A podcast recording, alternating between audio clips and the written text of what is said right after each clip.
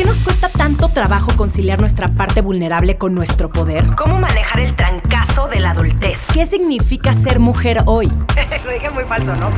Está en ti agarrar las riendas de tu vida y salir de tu zona de confort. Desde atreverte a cumplir tus metas hasta aprender de quienes no son como tú.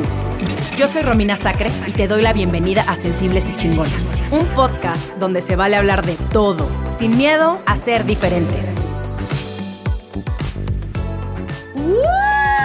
¡Qué emoción! Un episodio más de Sensibles y Chingonas. Este episodio, si estás tú en algún lugar público con tus audífonos, seguramente los demás te van a voltear a ver raro porque te van a salir risitas. Eh, tengo el honor y el gusto de tener a una invitada increíble, divertida, que de verdad no sabes cómo disfruté su libro. Mela, que es humorista, ilustradora y autora de No eres tú, es el cosmos. ¿Cómo estás? Bienvenida Sensibles y Chingonas. Qué padrísimo tenerte aquí. Hola. Sí, estoy súper contenta de estar ya que no puedo estar en México físicamente. Pues me transporto. Me encanta. Oye, tal vez soy yo, pero siento que el humor es un ente que se encuentra en peligro de extinción. Y no sabes lo refrescante que es ver una cuenta como la tuya donde el humor es una parte fundamental. ¿Es algo premeditado o se fue dando solito? No, eh, sí, se da solo. Yo creo que mi acercamiento, por ejemplo, a la escritura siempre ha sido desde el humor. Yo hacía stand-up, hacía impro. Yo creo que todo lo que haga va a tener un poco de eso porque es lo que, es lo que soy. Oye, ¿y viene de alguien de tu familia o, o, no? O de pronto tú eres la única que, es, que se saca sus chistes y dicen, ay, Mela es como la que nos hace reír aquí a la familia, porque eh, es muy curioso, en mi, en mi familia uno de mis primos es muy divertido, es muy, muy, muy simpático, y mis tíos no tanto. Y entonces es como, ¿de dónde saliste tan chistoso? No, en mi familia, por ejemplo, mi hermano es un payaso, mi, mi papá también. Sí, yo creo que eso ya está, está en la... En la familiar ya en el ADN. Me encanta. Oye, digo, este tema del humor a mí me, me, me, encanta y me apasiona porque creo que es algo que compartimos. Para mí es fundamental, ¿no? Que, que probablemente la mayoría de mis proyectos lleven algo de humor, porque tomarse la vida tan en serio como aquí le decimos en México es de hueva, es de flojera. Eh, y a veces siento que las personas se toman demasiado en serio y eso les impide explorar su creatividad. ¿Crees que el humor te ayuda con tu proceso creativo? No, yo creo que diste el clavo. Eh, por ejemplo, yo siempre creativamente dije, no me quiero coger demasiado en serio porque de momento uno cae tratando de ser cómico o tratando de, de ¿sabes? ser esto que, que quizás... Yo creo que mientras más genuino y más orgánico sea todo, mejor va a funcionar y, y, y creo que esa libertad de, de, no importarte mucho si sale bien, si no, simplemente soltarte y hacer lo que te salga y, y pasarla bien. Sí, y, y, acabas de decir algo súper importante, como el, en el momento en el que se siente forzado, en el momento en el que ves a la otra persona tratando de hacer reír a los demás, creo que ahí hay una desconexión enorme. A mí me da una pena ajena tremenda esta gente que, que trata de hacer reír. Es, o tienes el humor o no lo tienes, ¿no? Y también... Eh, es tan, tan increíble eh, esto de reírse porque a todas las personas nos da risa cosas diferentes. Sí. ¿Qué te da risa a ti? Ay, a mí es como el bochorno. No sé si, si allá en México se dice igual, ¿verdad? Como la vergüenza. Ajá, sí, sí, sí, sí, sí. O sea, cuando, cuando haces algo y dices, sí. aquí en México decimos oso. Sí. O sea, además de vergüenza, pero es como un, es como un slang de decir qué oso, que es como qué pena. Eh, y es cuando prácticamente metiste la pata. Claro, y hasta las mismas inseguridades, como yo creo que socialmente es algo que, que uno va trabajando a medida que va sintiéndote más cómoda con ese mismo awkwardness y, y estar ahí sobrepensando todo. Eh, yo creo que eso es lo, lo, ahí es donde yo encuentro el humor, por lo menos desde mi experiencia y mi, y mi, mi historia, no sé. Oye, un tip para quienes nos escuchen, si tuvieras que hacer un manual para que se tomen la vida menos en serio, ¿qué tips darías? Yo pienso que algo bien importante es que no importa lo que uno haga, siempre va a haber alguien que va a hablar mal o lo va a criticar, así que mira, haz lo que te dé la gana y, y, y eso, yo creo que pasarla bien es bien importante y, y disfrutarte lo que haces, porque mientras tratas de organizarlo todo y como orquestarlo todo, ahí yo creo que se pierde un poco lo auténtico y lo, y lo ¿verdad? La, la chispa esta que tiene el humor, que, que es cuando es genuino. Sí, sí, sí, sí, definitivamente. Siempre va a haber gente que, que va a apoyarte, que va a decirte, me encanta lo que haces. Y hay otras personas que pues van a criticar lo que haces, ¿no? Que eso se me hace una pérdida de tiempo porque es como de, güey, no te gusta, no lo veas. O sea, qué increíble vivir en un mundo en, este, en esta época donde tú puedes decidir qué consumes, ¿no? No es como antes y no sé eh, cómo haya sido tu experiencia, pero pues en México había una televisora, ¿no? Teníamos ciertos ciertas telenovelas, ciertos programas, y eso era lo que había, y eso era lo que consumíamos. Y hoy tenemos tantas cosas por ver, que explorar, tan, tantas cuentas tan interesantes, o no, pero no tienes que perder tu tiempo diciéndole a la otra persona que está mal o que no te gusta. ¿Qué haces con eso? ¿Qué haces con ese tipo de gente que llega a lo mejor a, a dejarte ahí un comentario de, eso que pusiste tontísimo? Esta es mi voz de hater. Como así. No, hoy mismo estaba hablando de eso porque, por ejemplo, con los horóscopos siempre pasa que alguien dice, ay, no me aplicó y, es como... Se lo toman muy personal. Y yo digo, mira, pues deja, hoy estaba escribiéndole a una, mira, de verdad, escribe tus comentarios en, en el buzón de quejas, habla con el departamento de servicio al cliente yo hago esto gratis, yo, o sea, de verdad. Yo hago esto porque quiero, no, te, no, no tienes que gastar tanta energía en mí. Siento que eh, ahorita que está aquí mi, mi, productora Romina Pons y a todo mi equipo de sensibles y chingonas les voy a decir que por favor hagamos un buzón de quejas y sugerencias. Se me hace una dinámica increíble. En una de esas sí te sorprenderías, Mela. De pronto si lo haces y te llegan ahí este, muchos mails y dices, puta, ¿en qué momento se me ocurrió?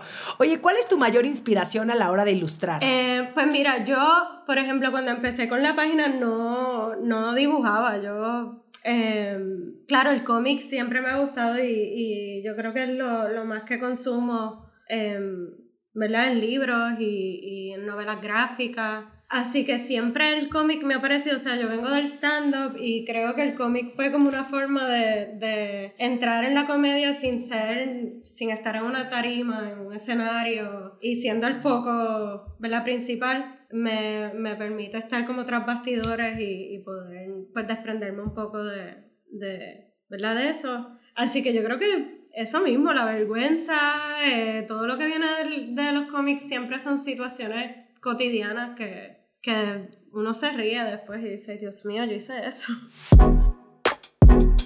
Regálame un segundito de tu atención que tengo algo importante que decirte. No te quedes fuera de la conversación. Suscríbete a nuestra newsletter en sensiblesychingonas.com, diagonal newsletter. Y ahora vámonos a la astrología, que creo que también es un tema, ¿no? Donde hay de dos o hay personas que lo ningunean o hay gente que se lo toma súper en serio, como lo que me acabas de contar ahorita, ¿no? Que hay gente de, yo soy Aries, ¿por qué estás diciendo eso de mí? ¿No? Y se lo toman súper personal. ¿Cómo encuentras el humor en la astrología? Se me hace súper interesante. Cuando yo empecé con la astrología, ¿verdad? Eh, todo este proyecto empezó en el 2017, después del huracán.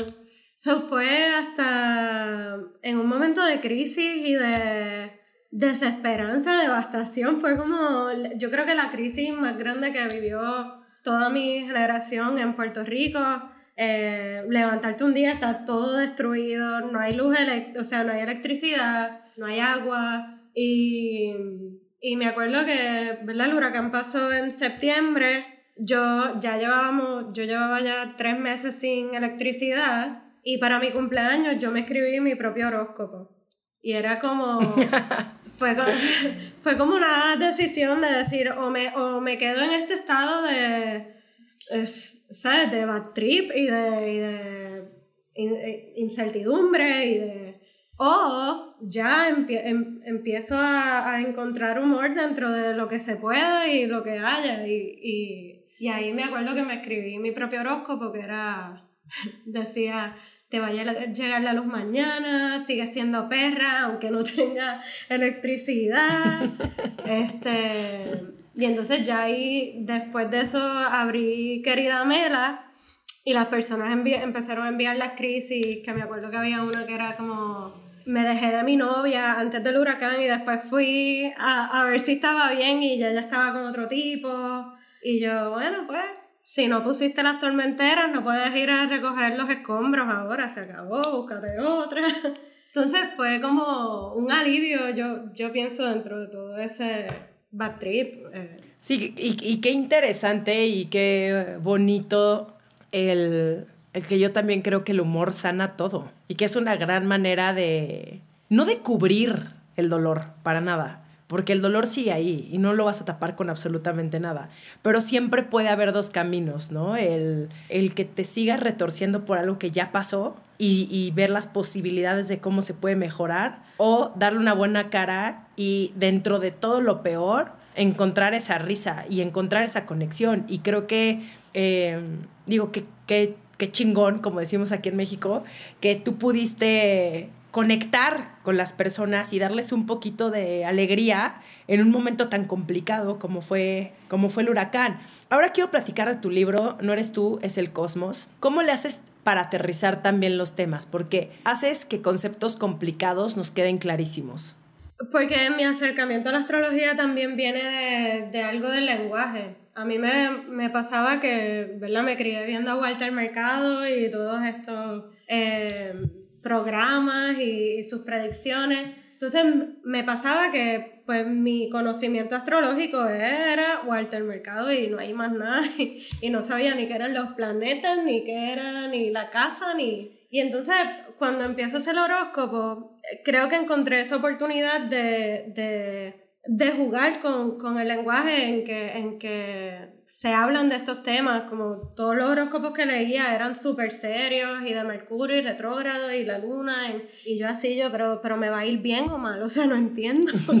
y, y, encontré como una oportunidad, eh, ¿verdad?, narrativa de, de, eso, de romper con, con, con ese lenguaje tan, tan estructurado y tan... Y tan sabes que los respeto igual, pero, pero creo que ahí estaba el humor en, en romper un poco eso. No, y el cómo también tú le pones tu propio sello y tu esencia. Porque, digo, gente que hable de astrología y gente que diga los horóscopos, hay muchísimos, ¿no? Pero el hecho de que tú hayas encontrado la forma de hablarle a las personas y justo como tu juego de palabras, que gracias, que en tu libro viene un glosario en la parte de atrás, que ahorita vamos a ir a eso más adelante, porque hubo muchas palabras que decía, ¿qué es esto? Pero mira, qué bueno que nos los explicas para que ahora sí ya podamos ser fluidos en boricua. El, el glosario para mí era súper importante porque, por ejemplo, nosotros como caribeños, yo creo que tenemos adelante una crisis de identidad bien fuerte por nuestro, por nuestro contexto colonial y que si somos gringos, que si no somos gringos, ¿sabes? Y es como yo me siento bien puertorriqueña y con una identidad bien fuerte y, y, y, como estamos tan acostumbrados a cada vez que exportamos nuestro trabajo a neutralizarlo y a y usar un español como neutro, univisión, como decimos allá, que es como que todo el mundo entienda y que no haya matices. Me encanta neutro, univisión. sí, que es como, ¿verdad? La traducción. Y para mí era bien importante pues mantener... Eh, ¿verdad? Mi, mi identidad como, como puertorriqueña y, y, en vez de restarle a, a, a, lo que hace que mi trabajo sea genuino, pues sumarle entonces un glosario y, y además el reggaetón está bien pegado, así que hace una función doble de, de traducir también las canciones. Totalmente, muchas gracias, porque obviamente una va, perrea, es feliz cantando las canciones y después una se sorprende de lo que está cantando, a pesar de que es del mismo idioma, me encantan estas palabras que hacen tan únicas a pues sí, a tu país, a quién eres, ¿no? Y en México tenemos también muchísimas palabras que una asume que todo el mundo entiende y claro que no, ¿no? Todos tenemos nuestro slang y todos tenemos nuestra forma de comunicarnos y sí, para mí, eh, que eso es algo que yo creo que viene mucho también de, de que compartimos editorial, nos, nos dan esa libertad también de, de, realmente expresar y plasmar lo que, lo que una es, porque en otro, en, con otras palabras, pues no serías tú, sería otra persona hablando de horóscopos o una versión parecida a Mela, pero no Mela. Em, ¿cómo, cómo, cómo le haces tú para usar la astrología como una herramienta a tu favor? Es que a mí, por ejemplo, a mí con estos temas por ejemplo, la, la astrología yo la respeto muchísimo y, y claro, en todo este proceso la estudié súper bien y, y, le di duro a, a... porque lo vi como un lenguaje también. Y es como cada planeta tiene su significado, cada casa, y entonces era como construir una narrativa a partir de esos elementos. Y para mí me voló la cabeza verlo como, como una oportunidad narrativa, pero también es que uno, lo que sea que uno lea que te haga sentir bien sobre ti misma y que te, que te dé como más perrería y que te haga sentir, sabes, que puedes con todo. No importa si es astrología o lo que sea. Yo creo que si te funciona, métele. Sí, por supuesto. A mí, bueno, me encantó todo lo que escribiste de Leo. Pareciera que que, que, que, que, hubo un espía ahí viendo lo que yo hacía porque tienes mucha razón, sí somos bien protagonistas. Bueno, no sé cómo sean los demás Leos, yo creo que sí tenemos eso en común, pero eso de ponerme una alfombra roja y decirme que soy lo máximo todos los días, sí lo necesito porque de pronto eh, creo que viene también ahí de una inseguridad que tenemos y pues necesitábamos que nos estén aplaudiendo todo el tiempo, ¿verdad? Así como de, ay, eres lo máximo, eres lo máximo. Oye, otra de mis partes favoritas de tu libro es la segunda parte, en los manuales de supervivencia para el caos de todos los días. Eh, en, en, en específico, el generador automático de frases seductoras, que justamente tengo aquí tu libro, no manches cómo me reí. O sea, de verdad esa creo que fue como de mis partes favoritas porque dije, wow, claro, Así le voy a escribir a, Juan, mi novio, todos los días. y funciona. Sí, sí, sí. fíjate, todavía no lo. Em, todavía no lo aplico, pero te prometo que hoy mismo lo voy a hacer para ver qué tal reacciona mi Juan. Eh, ¿Cómo lidias tú con el caos diario? No, yo con el caos este, ya me toca navegarlo y surfearlo y. Porque es tanto, es tanto caos todos los días. Sobre todo, eh, me imagino que en México igual, pero cada país también tiene sus situaciones caóticas que son como inevitables y, y que uno ya aprende a, a, asumir y que cada vez son más inevitables. Y toca pues enfrentarlo sabiendo que uno también la caga. Sí, claro. Oye, ¿y haces algo en específico? O sea, ¿tienes algún, no sé, algún ritual, algo que hagas eh, en esos días donde nada más las cosas no te salen bien? Sí, yo siempre he tenido eh, libretas de como tipo diario. Em, tengo también mis velones, yo me voy mística también, prendo velas, escribo, quiero esto y la pongo debajo y, y dejo que eso, que la vela se queme y digo, ya olvídate, ya lo manifesté al universo, esto se va a dar. Este, sí, yo creo que todos los días me invento una, una cosa nueva y, y mientras uno crea en eso, se da. Sí, obvio, sí, yo también creo en eso. Y, y, y, lo que te dé paz, ¿no? Lo que te haga sentir bien. Oye, ¿alguna vez tuviste como meta escribir un libro? Sí, pero nunca pensé que iba a ser la astrología. Yo antes quería... ah, no, ¿De qué, ¿de qué creíste que iba a ser? Yo quería hacer una novela gráfica, pensaba que iba a ser un libro de cómics. En algún momento me dio con escribir una novela. Así que quizás el segundo lo hago. ¿Y, ¿Y, te imaginabas de qué, de qué tema iba a ser tu cómic? Yo, antes de hacer los horóscopos, como hacía tantas viñetas, pensaba que mi primer libro iba a ser más como una recopilación de, de esas viñetas y yo creo que por eso es que para mí este libro era bien importante que tuviera esa segunda parte y donde pudiera incluir también todas estas otras cosas que he trabajado en, en, ¿verdad? en mi página y, en, y creo que lo logré, lo logré hacer de una forma balanceada que no se viera tan ahí. Esto tiene que estar.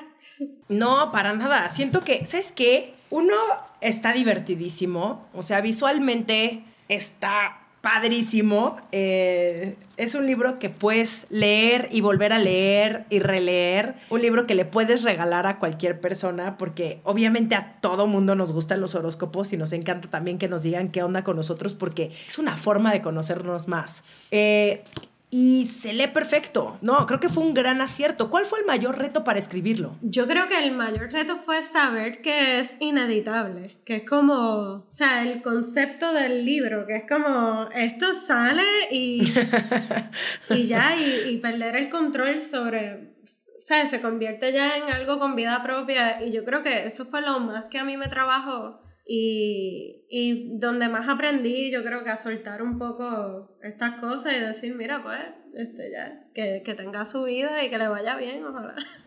Sí, y, y, no te pasa también que es un, sí, obviamente un sentimiento de liberación, como de, de, de, de, así que de soltar el control, pero al mismo tiempo es, esta soy yo en este determinado tiempo de mi vida. Y qué padre que se pueda plasmar aquí y no pasa nada. Después seguramente harás otro libro y se, harás algo diferente o no. Y qué, qué, qué padre poder leerte en algún momento de tu vida y después decir, wow, he cambiado o no he cambiado, ¿no? Sí, total. Y es también verte ahí, por ejemplo, el Salón de la Fama, que fue una de las partes, ¿verdad? Esa selección fue bien me, lo, me costó un poco porque era como, son cinco personas, ¿a quién voy a escoger? Y entonces también es como esto de, déjame escoger a alguien que no la haya cagado, que no haya...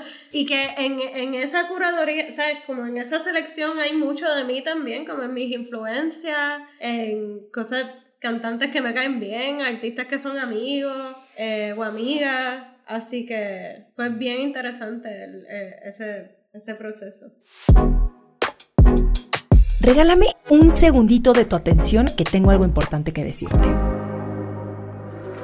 Encuéntranos en Instagram como arroba sensibles y chingonas. Oye, ya hablamos ahorita del glosario, de, de cuánto me gustó eh, todas estas hermosas palabras, pero hay unas que todavía me cuesta trabajo aplicar. Chapucería. Chapuzón en mexicano es cuando te echas como un clavado al agua. No, en Puerto Rico, en Boricua, chapucería es hacer algo como sin ganas, chapuceado, mal hecho. Es como Ok. lo hiciste en cinco minutos por salir del paso. Como diablo, esta hizo una chapucería. Hoy, hoy, oh, a ver, a ver si lo estoy aplicando bien. Seguramente me vas a decir que no, pero no me importa, lo voy a intentar. Eh, hoy hice toda, sí, justo como hoy hice mi trabajo del día con muchísima chapucería. Em, sí, pero yo creo que es más natural decir.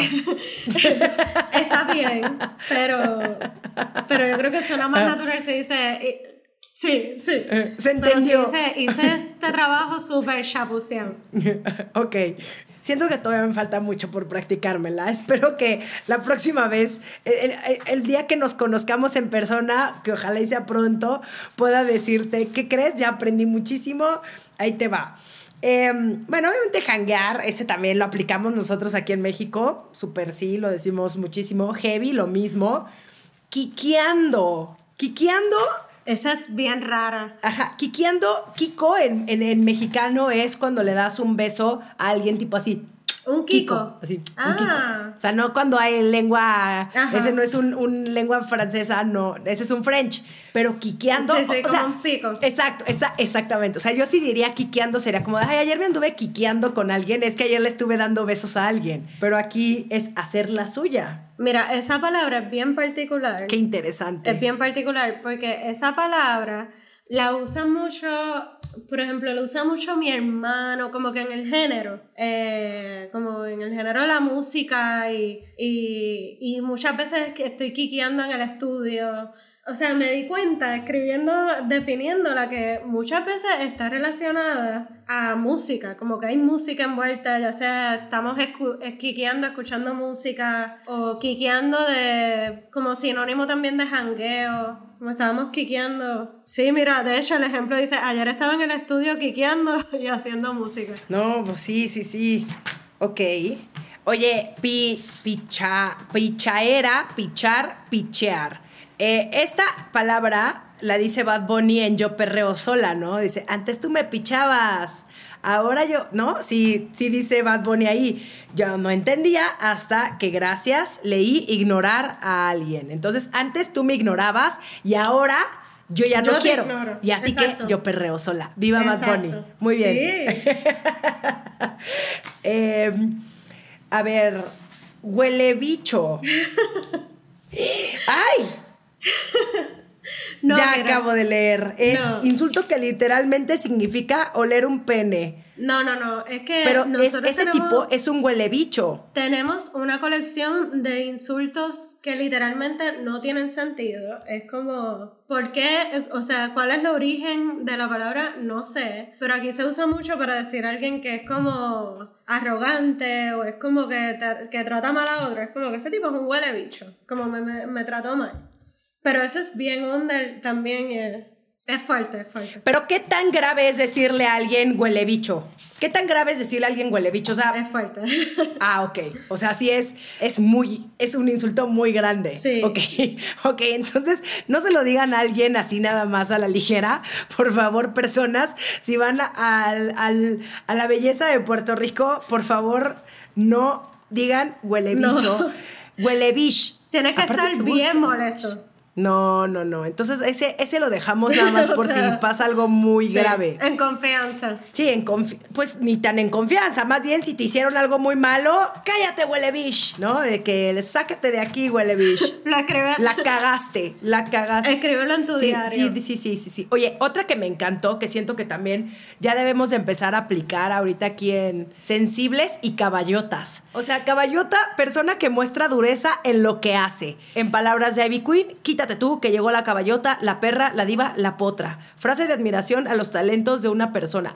Ah, no, entonces ella es tremenda caballa en la música. Ah, sí, pues sí es como chingona. Sí. Claro. Sí, sí, sí, sí. Y es como, por ejemplo. Me fascina. Si conoces a alguien que es un duro en lo que hace, es como ese es un ese es el caballo. Ese es un caballo. O eso es una caballa. Mela es una caballa. Muy bien. Me encanta, me encanta, me encanta, me encanta. Sí, me fascina, ¿eh? Esto de conocer a mujeres tan caballas es lo máximo del mundo. Oye, Mela, muchísimas gracias por haber platicado conmigo. Eh, gracias por este libro tan divertido y tan, tan completo y tan lo máximo.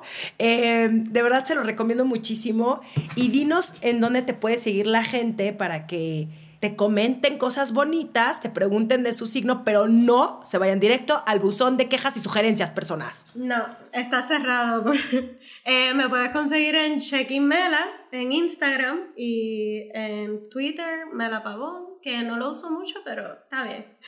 y gracias por, por la invitación. Sí, ay, no, muchísimas gracias a ti por tu tiempo, muchas, muchísimas gracias por todo y te mando un abrazo enorme y gracias por estar aquí en Sensibles y Caballas. Sensibles y caballotas. Bye. Chao. Esto fue Sensibles y Chingonas. Síguenos en Instagram y Facebook como Sensibles y Chingonas. Y no olvides suscribirte a nuestro newsletter en sensiblesychingonas.com, diagonal newsletter.